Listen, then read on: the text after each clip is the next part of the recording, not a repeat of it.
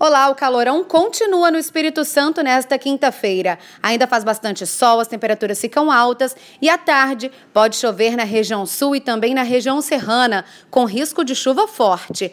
Na região norte, tem possibilidade de chuva rápida à tarde. Na Grande Vitória e no litoral sul, o tempo permanece seco, sem chuva. Em Vila Velha, a máxima é de 33 graus. Acompanhe mais detalhes da previsão na programação da TV Vitória.